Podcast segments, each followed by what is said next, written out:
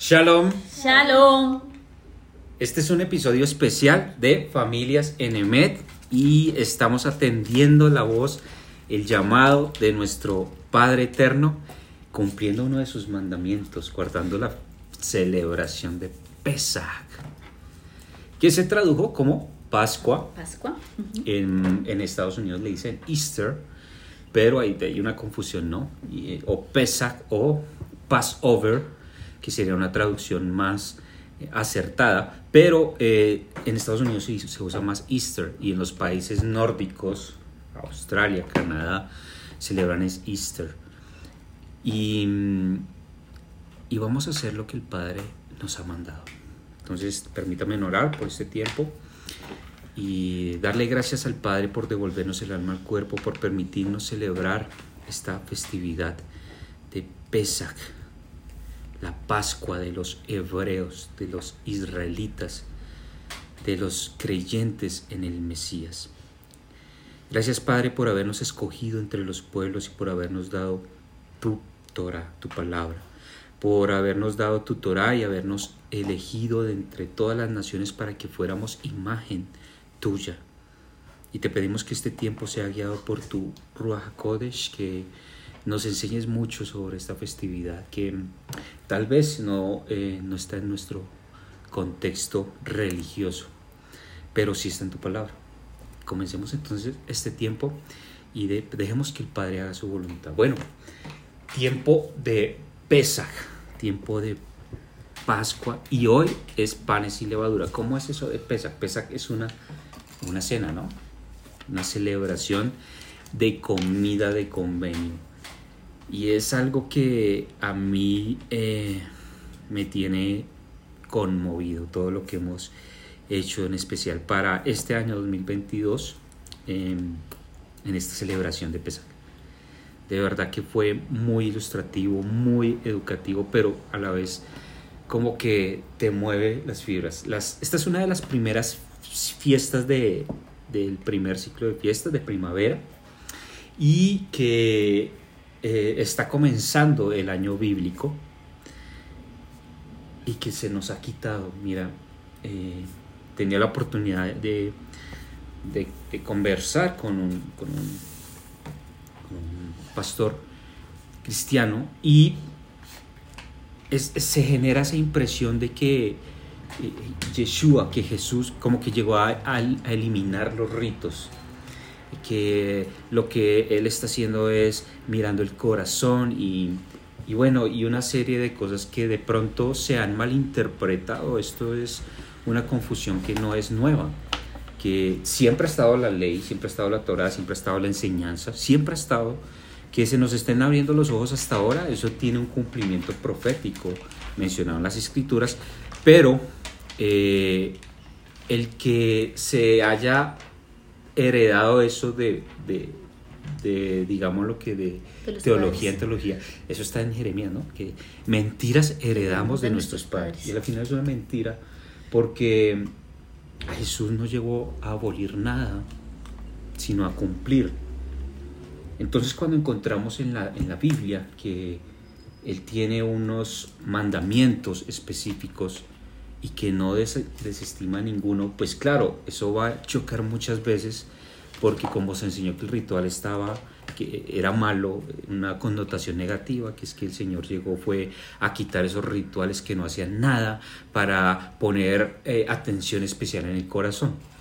Pues entonces esto eh, no, no atiende la voz del Padre, porque el sistema de estos rituales y de las festividades de Él, porque en última son de Él, no son de los hombres, eh, lo que hacía era enseñarte y lo que hace es traerte, imagínate que el pueblo sale de esclavitud y sale a celebrar fiesta, en Éxodo lo podemos ver, y, y sale como para mostrarte su gloria y para que hagas las cosas como a Él le gusta que, le gusta que tú las hagas. Y mira que es bien interesante porque desde la teología cristiana siempre se ha enseñado que el éxodo fue el pecado y que el Señor Yeshua eh, nos liberó de ese pecado, pero hasta ahí.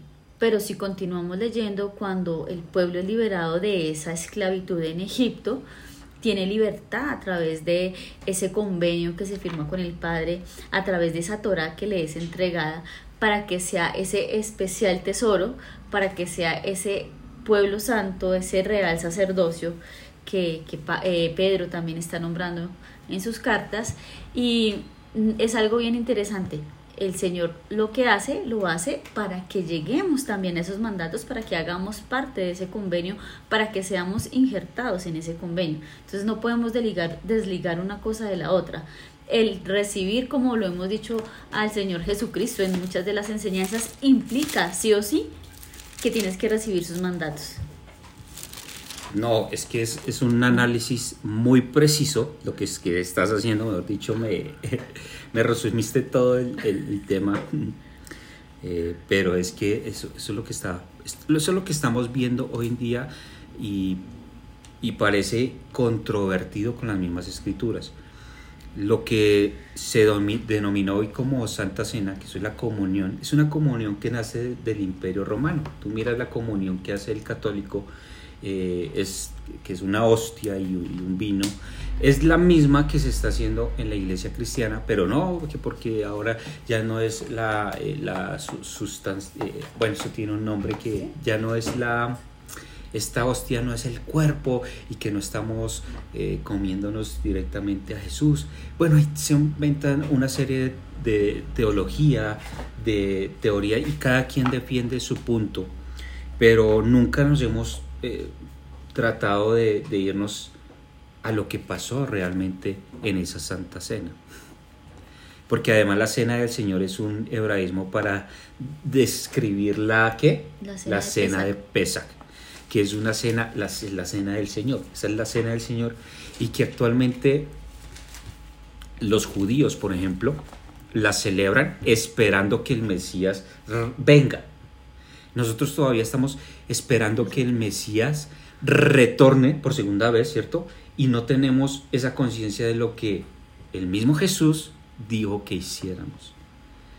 Y es muy emocionante cuando tú ves todos los elementos que se celebran en la cena de pesa, ni siquiera estamos hablando de, un pancito y un vino que se tiene cada domingo. Eso no tiene nada que ver.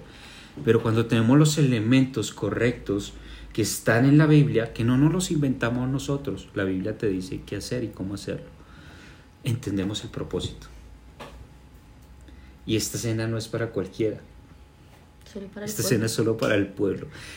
Y mira que, por ejemplo, Pablo lo advertía en Corintios, 1 Corintios 5. Les decían, hablando de un caso de inmoralidad, le decía, bueno, dejen eh, la levadura, saquen la levadura y, y, no ni siquiera cenen, ni siquiera tengan un convenio con esos fornicarios. ¿Cuáles? Los que supuestamente están en el convenio, pero están haciendo cosas que no son con esas personas ni cene. Los otros ya veremos. ¿Por qué? Porque, por ejemplo, la fiesta de panes sin levadura es un ejercicio de sacar las cosas que a Dios no le gustan de adentro, no de afuera. No lo que el, vecino allá está pecando, voy a ir a administrarlo, no. La panes sin levadura es una fiesta que se va sacando tu levadura, no la del vecino. Por eso mira tu paja, la paja de tu ojo primero, porque es un ejercicio de adentro. Esta cena es para los que están en convenio, no para los gentiles. Entonces permítame tratar de, tocar este tema de una manera, no sé, un poco diferente, porque en, este día lo que se hace es contar la historia.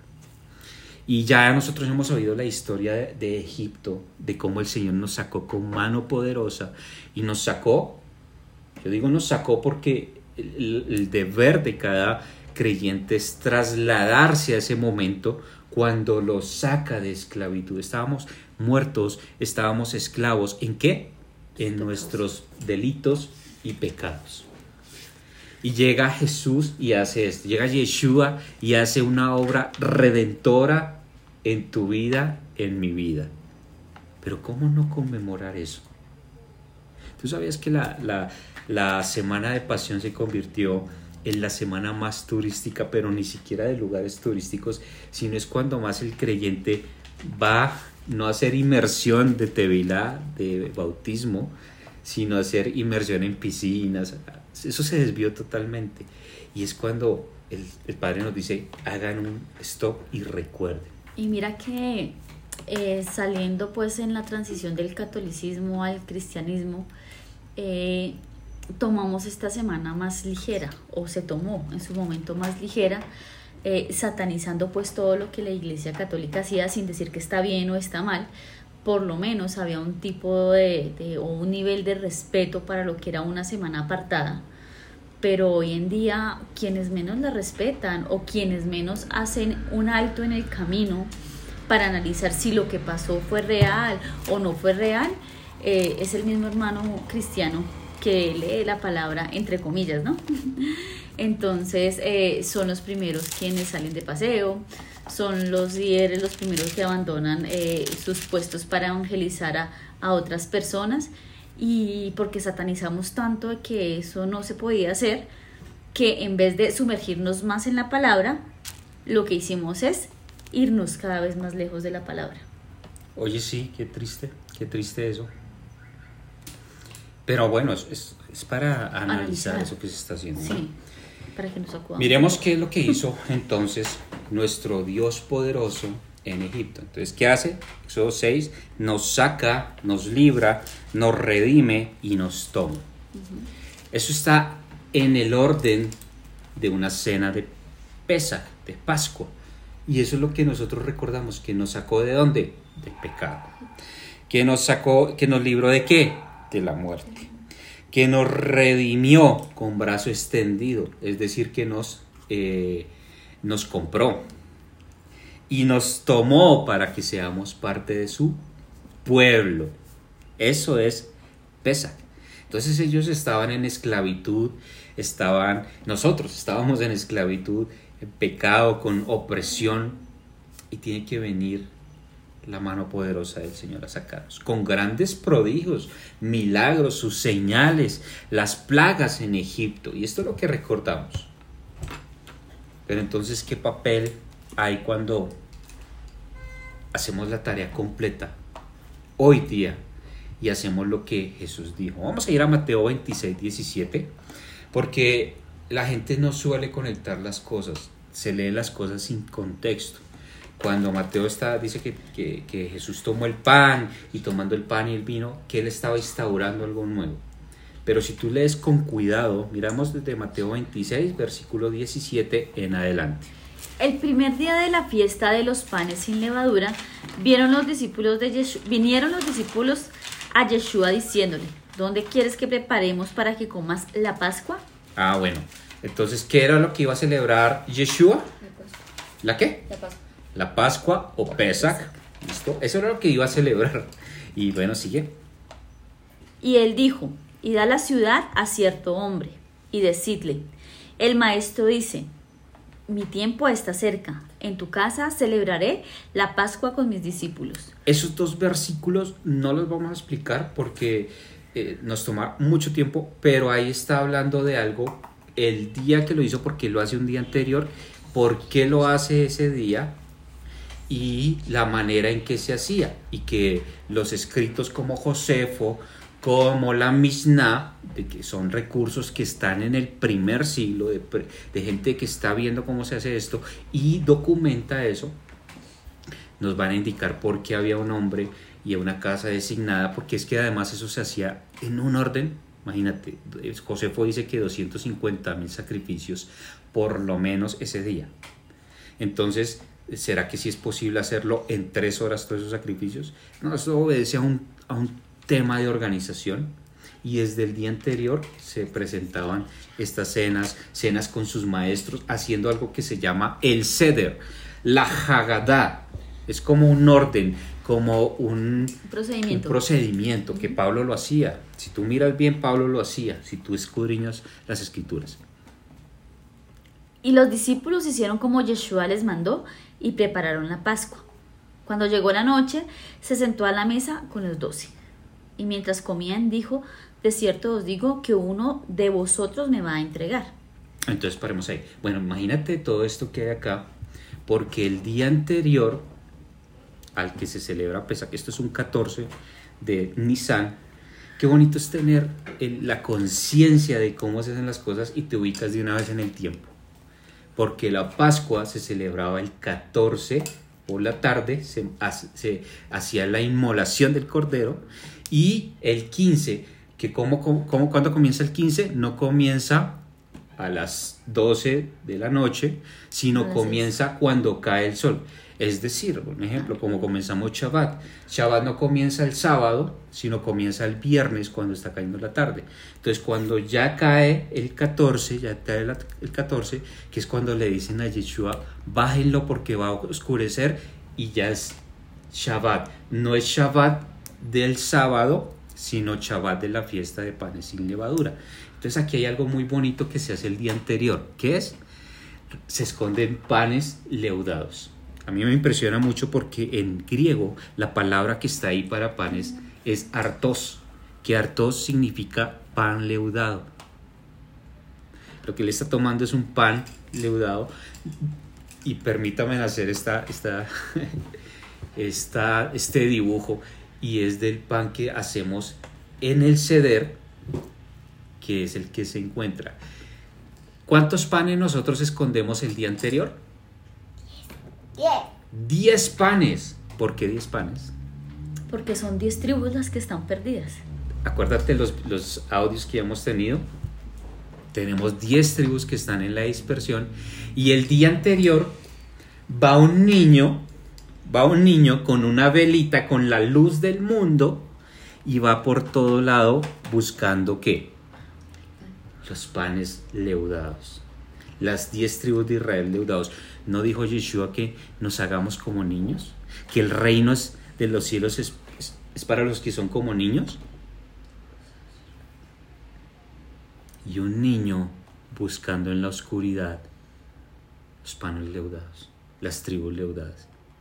Y esto lo está haciendo Yeshua el día anterior. Sigue leyendo. Entonces, ese día, por ejemplo, que dice eh, eh, la, la, la, la Haggadah, que nosotros comemos reclinados. Miremos, eh, sigue leyendo dónde quedaste. Y los discípulos hicieron como Yeshua les mandó y prepararon la Pascua. Cuando llegó la noche se sentó a la mesa con los doce. Y mientras comían, dijo, De cierto os digo que uno de vosotros me va a entregar. Y entristecidos en gran manera, comenzó cada uno de ellos a decirles, ¿Soy yo, Señor? Entonces él respondiendo y dijo, El que mete la mano conmigo en el plato, ese me entre va a entregar.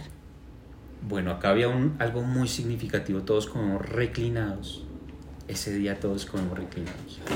Están en un triclinio del primer siglo, reclinados hacia la izquierda. Y cuando tú comes pan con el que está a tu izquierda, con el que está a tu lado, significa que tú estás entrando en convenio con esa persona. Y era el que lo iba a traicionar. Significaba ya te estoy perdonando. Sigue leyendo. Pero miremos toda la narrativa, ¿no? Porque esto que está haciendo Yeshua es lo que se hace en la cena de Pesa. Aquí no hay nada nuevo. Esto que, se está, que está haciendo Yeshua es lo que está mandatorio en Éxodo 12, ya lo vamos a ver. Entonces él respondiendo dijo, El que mete la mano conmigo en el plato, ese me va a entregar. A la verdad el Hijo del Hombre va según está escrito de él, mas hay de aquel hombre por quien el Hijo del Hombre es entregado. Bueno le, fue, bueno le fuera ese hombre no haber nacido. Entonces respondiendo Judas, el que le entregaba, dijo, ¿soy yo maestro? Le dijo, tú lo has dicho. Y mientras comían, tomó Yeshua el pan y lo bendijo, y lo partió y lo dio a sus discípulos. En esa cena de Pesa se cogen tres panes sin levadura, hamatzot, porque el cuerpo del Mesías es ese pan, y el de la mitad se toma y se parte. Al momento de partirse el pan, yo te estoy describiendo algo que hacen a hoy los hermanos judíos, lo que hacemos nosotros cada vez que celebramos Pesach y lo que Yeshua hizo. Tal vez muchos no tienen conciencia que Yeshua hizo un ceder de Pesach, que tomó el pan y lo partió. Y cuando él lo parte, ¿qué dice? Lo bendice, la veraja del pan. haz la bendición del pan. Bueno, la bendición del pan la hacemos eh, cada vez que vamos a partir pan. Y el bendecir no es, eh, te agradezco Dios por este pan. No, hay una, hay una bendición. Pues, las palabras ahí no son sueltas. Cuando un judío está escribiendo, un judío como Mateo, está escribiendo, lo bendijo, y está diciendo, y pronunció una verajá porque esto es conocido por todos. No nos lo tienen que explicar todos porque supuestamente esto era para alguien que estaba en el entorno. La Biblia es escrita no para nosotros, sino para una audiencia que estaba en el primer siglo, que estaba en el momento. Pero la Biblia sí es escrita a nosotros. Entonces cuando hacemos este ejercicio de escudriñarla, debemos irnos al contexto, la forma en que se hacía, la cultura. Es lo mínimo que, que debiéramos hacer, ¿no? Y sigue leyendo. Y dio a sus discípulos y dijo, tomad, comed, esto es mi cuerpo. Y tomando la copa y habiendo dado gracias, les dio. Espérame un segundo. Tomando la copa. Resulta que en el ceder de pesa se deja una copa aparte. Son cuatro copas, los momentos que yo les decía, te saqué, te liberé, te redimí y te tomé. Y había una quinta copa que se deja, a hoy se deja, en ese tiempo se dejaba. Y esa era la copa de Eliyahu, de Elías, que decían que cuando viniera el Mesías, él tomaría esa copa. ¿Y usted sabe qué ejercicio tan bonito se hace? Se deja la puerta abierta para que venga Elías y tome la copa. Y mire lo que, lo que está haciendo Yeshua. Toma la copa. De, ¿De quién? De Elías. De Elías. Esto no lo sabemos. Ay, no, tomó una copa. Yo sé solo que había pan y vino y por eso domingo a domingo pan y vino. Por favor, tenemos que estudiar el contexto, lo que se hacía en ese tiempo, para entender ir más allá de lo que, de lo que nos está queriendo decir las escrituras. Cuando él toma esa copa, que es la copa de Eliyahu, esto lo podemos eh, estudiar, lo estamos estudiando, pero es como lo hace. Así lo hace. Así está en, el, en, la, en la Hagadá del primer siglo. Toma la copa. Ya Joseph Good, un maestro que lleva 40 años estudiando eh, el templo de las escrituras, ya dice, esa es la copa de Elías la que tomó Yeshua. Entonces, si ves todo lo que hay ahí para tomarlo así libre y decir, esos ritos ya no. Inmediatamente tú haces una cena de estas, recuerda lo que él hizo. Que la noche que fue entregado, porque yo recibí esto, que la noche que fue entregado, el Mesías tomó la copa del Mesías y tomó el pan, diciendo que ese pan iba a ser partido, como fue partido en la cruz. Y cada vez que hagan esto, hágalo en memoria de mí, dice Yeshua. Y mira qué interesante es el, el hacerlo en memoria. Es decir, que tú hacías Pesach en memoria de lo que pasó en Éxodo, de todo lo que el Señor nos liberó, de que nos saca de esclavitud, y el Señor sigue diciendo, oiga, sígalo haciendo en memoria de mí, porque yo te saco del pecado, yo te redimo, te hago parte del pueblo, o sea, está haciendo exactamente lo mismo, siga haciéndolo en memoria de mí como que no nos olvidemos, no nos olvidemos no dejes de hacerlo, pero en algún momento eso ya no, ya no hay que hacerlo, hay que hacer el pan, que porque entonces eh, Pablo dice que, no, que, cada vez que se reúnan, pero no, está, no estás teniendo en cuenta el concepto que cena del Señor es una vez al año. Contextos, por favor. Pero entonces miremos de qué nos sacó nuestro Dios.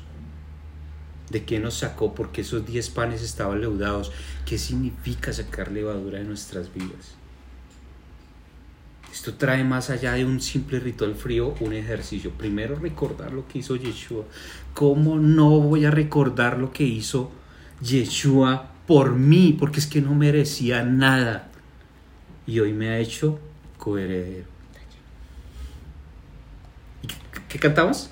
Dai dayenu, dai dayenu, dayenu, dayenu. Nos hubiera bastado. Si solamente nos hubiera sacado y no nos hubiera llevado al Sinaí, nos hubiera bastado. Lleno, dai dayenu, dayenu, dayenu. Si solamente nos hubiera mirado como miró a Pedro y nos hubiera perdonado, nos hubiera bastado. Lleno, da lleno, da lleno. Pero Él hizo más allá.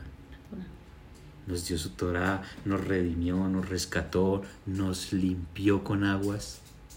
Es que aquí hay muchas cosas que, que de verdad nosotros debemos conmemorar. Entonces, ¿qué estamos conmemorando? Vamos a ir, bueno, ya sabemos todo nuestro pecado, todo cómo fallamos. Y, y mira que lo interesante, cuando yo era niña, eh, bueno, mis padres son católicos, yo le preguntaba a mi papá, yo no entiendo qué tiene que ver que todas las veces que hay Semana Santa pongan la película de Moisés y los diez mandamientos y pongan la muerte de Jesús. Y yo decía, pero ¿qué tiene que ver una cosa con la otra? Y yo no entendía cuál era la conexión y yo decía, pero bueno, una cosa es de hace rato y se supone que eso ya no es, ¿qué tiene que ver con la muerte del Señor? Y hoy puedo decir que el Padre me dice, todo tiene que ver, todo, porque eras esclavo y te liberé con mi Torah. Mira que esa es una conexión eh, en el, en el subco- subconsciente. La gente no entiende eso. La gente cree que sale de Egipto, que sale de pecado, pero con licencia para pecar. Los agentes 007, con licencias para pecar. Que este es un mandamiento, que si no lo cumples estás pecando. ¿Por qué? Ya sea por omisión o por hierro. Pero estás pecando.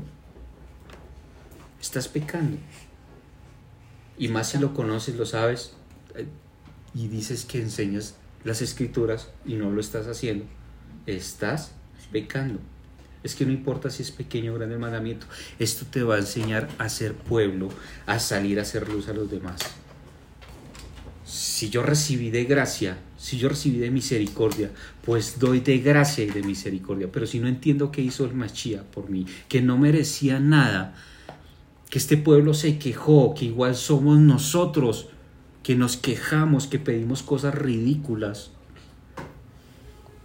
y no entendemos lo que Él hizo por nosotros.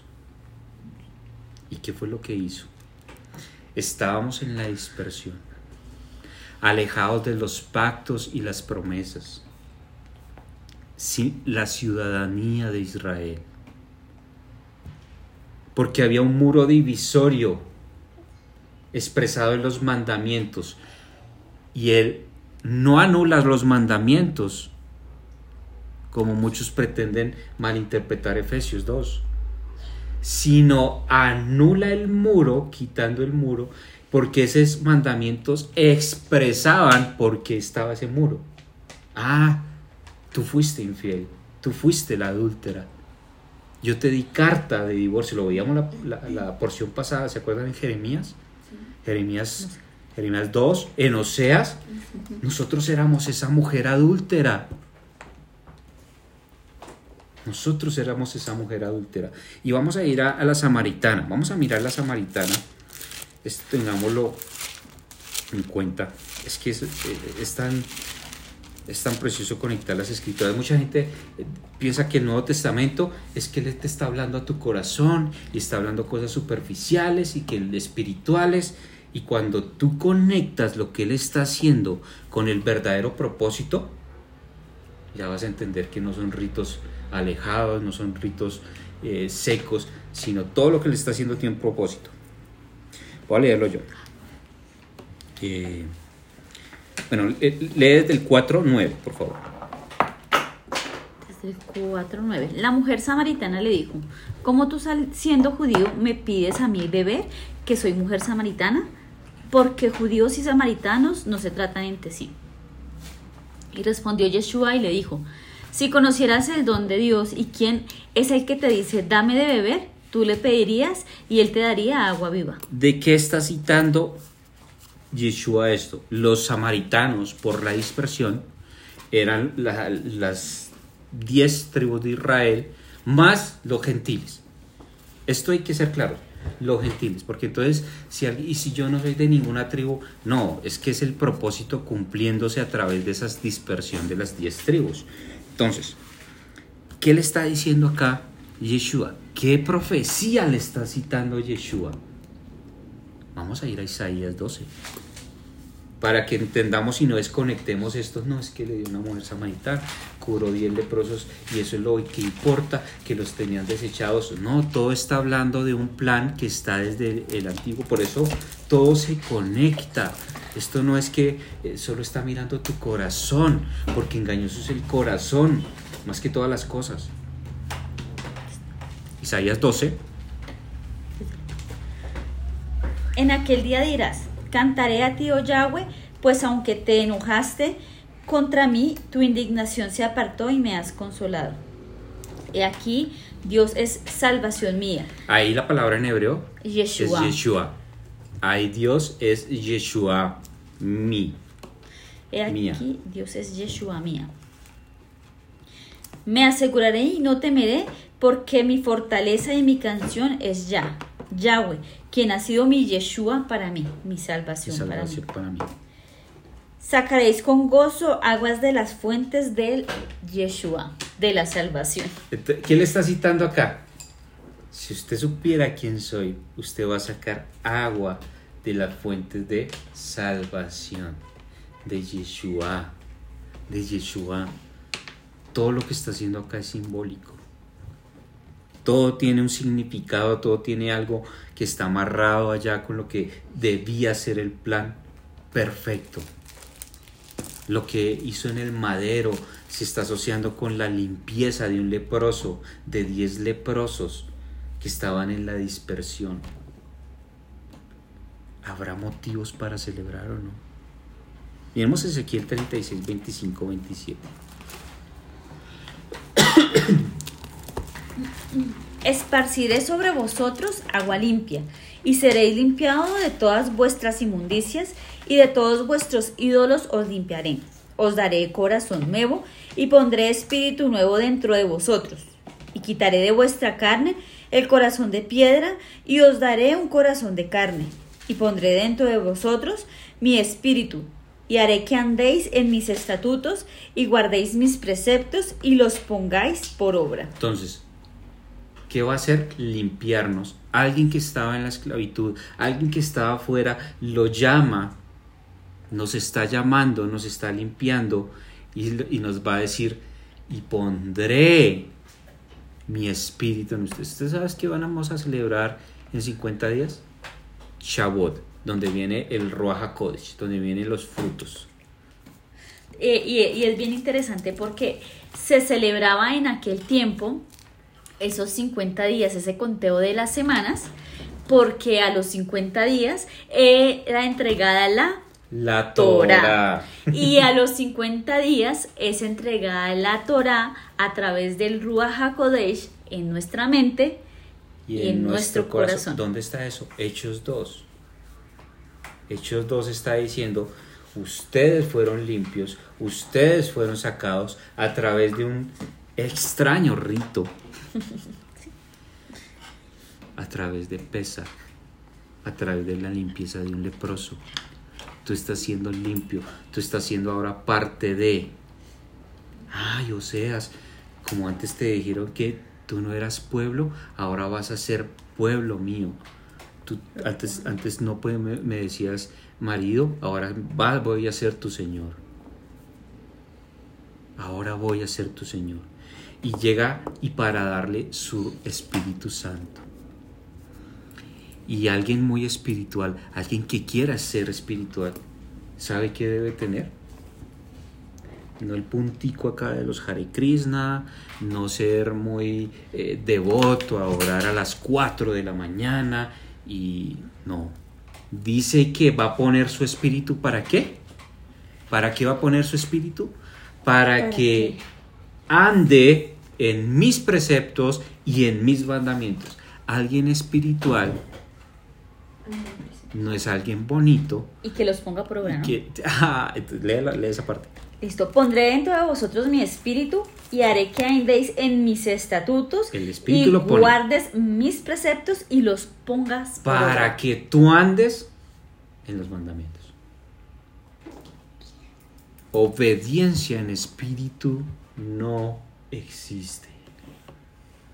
Dice Jacob, dice Santiago, muéstrame tus obras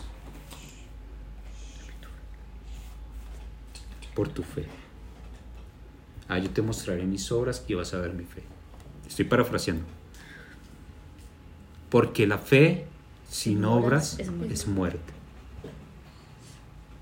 Entonces, ¿qué quieres hacer? Dices obedecer al Padre, pero estigmatizas las fiestas que Él declaró en Levíticos 23. La que está aquí haciendo Yeshua que dice, hágalo en memoria de mí.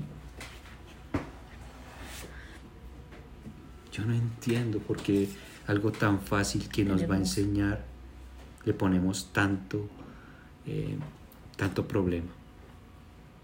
Además que es una fiesta, bueno, todas las fiestas del Padre son hermosas.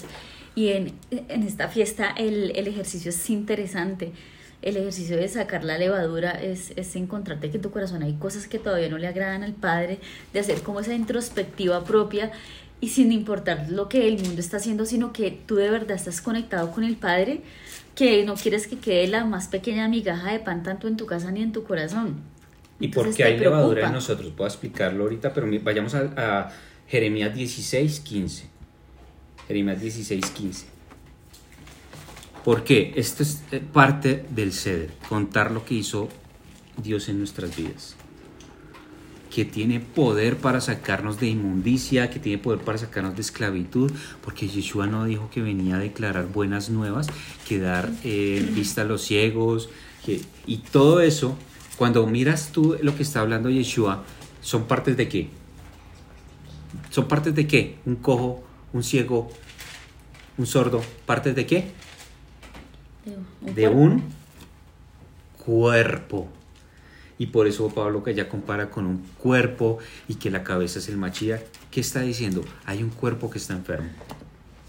Y que hay que sanar. Eh, Hay un cuerpo que está enfermo, que no ve, que no oye, que anda en malos pasos. Mira, si nos vamos a ir solo a los milagros, sin entender lo que él quería decir, porque los milagros que están escritos son específicos para que tú y yo pongamos atención. La gente se quiere más milagros y más y por eso no salen de ahí. Y es, y es bien interesante el tema que, que tú hablas, porque un claro ejemplo de uno de esos milagros es esa restauración a esa mujer con el flujo de sangre, 12 años, se agarra de los mandatos y es restaurada. Y, y lo tomamos tan, tan ligero de que, ay, está pasando el manto del Señor y todos estamos sanados. No, hay que analizar un poco más. Los 10 leprosos, vuelve uno, 10 tribus se restauran todas en una. Hay que ir analizando cada vez más cosas. Todo está ahí. No tomes esta palabra tan suave. Miramos lo que dice Jeremías 16:15. sino que Yahweh que hizo subir a los hijos de Israel de la tierra del norte y de todas las tierras a donde los había arrojado, y los volvería a su tierra, la cual di a sus padres. He aquí que yo envío muchos pescadores, dice Yahweh, y los pescarán, y después los enviaré, y después enviaré muchos cazadores, y los cazarán por todo monte. Entonces, mire, lo primero es que yo voy a recoger a mis hijos. ¿Por quién viene Yeshua? Por las ovejas perdidas de la casa de Israel.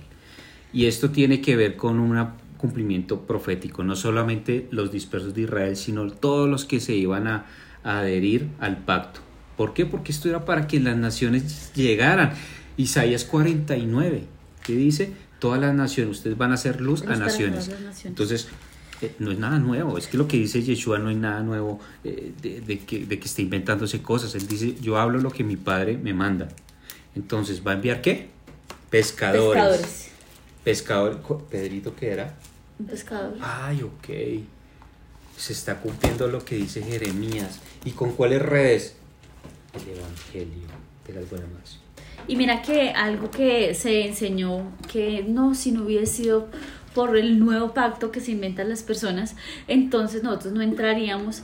Es falso porque vemos bastantes mujeres eh, y personas a través de, de, toda la descripción de la Torá y, y, del Antiguo Testamento, como lo, se ha denominado, como Raab, como Ruth, como los mismos egipcios que se, que se quisieron adherir a Israel, queriendo ser parte de ese pueblo, siendo extranjeros, queriendo entrar al pueblo, adhiriéndose a, a pues a, a, ese vástago de Isaí. Entonces es algo que siempre se ha, ha, pasado. No es algo que, ay, no es que eh, antes no podíamos entrar y ahora sí. No, no, no.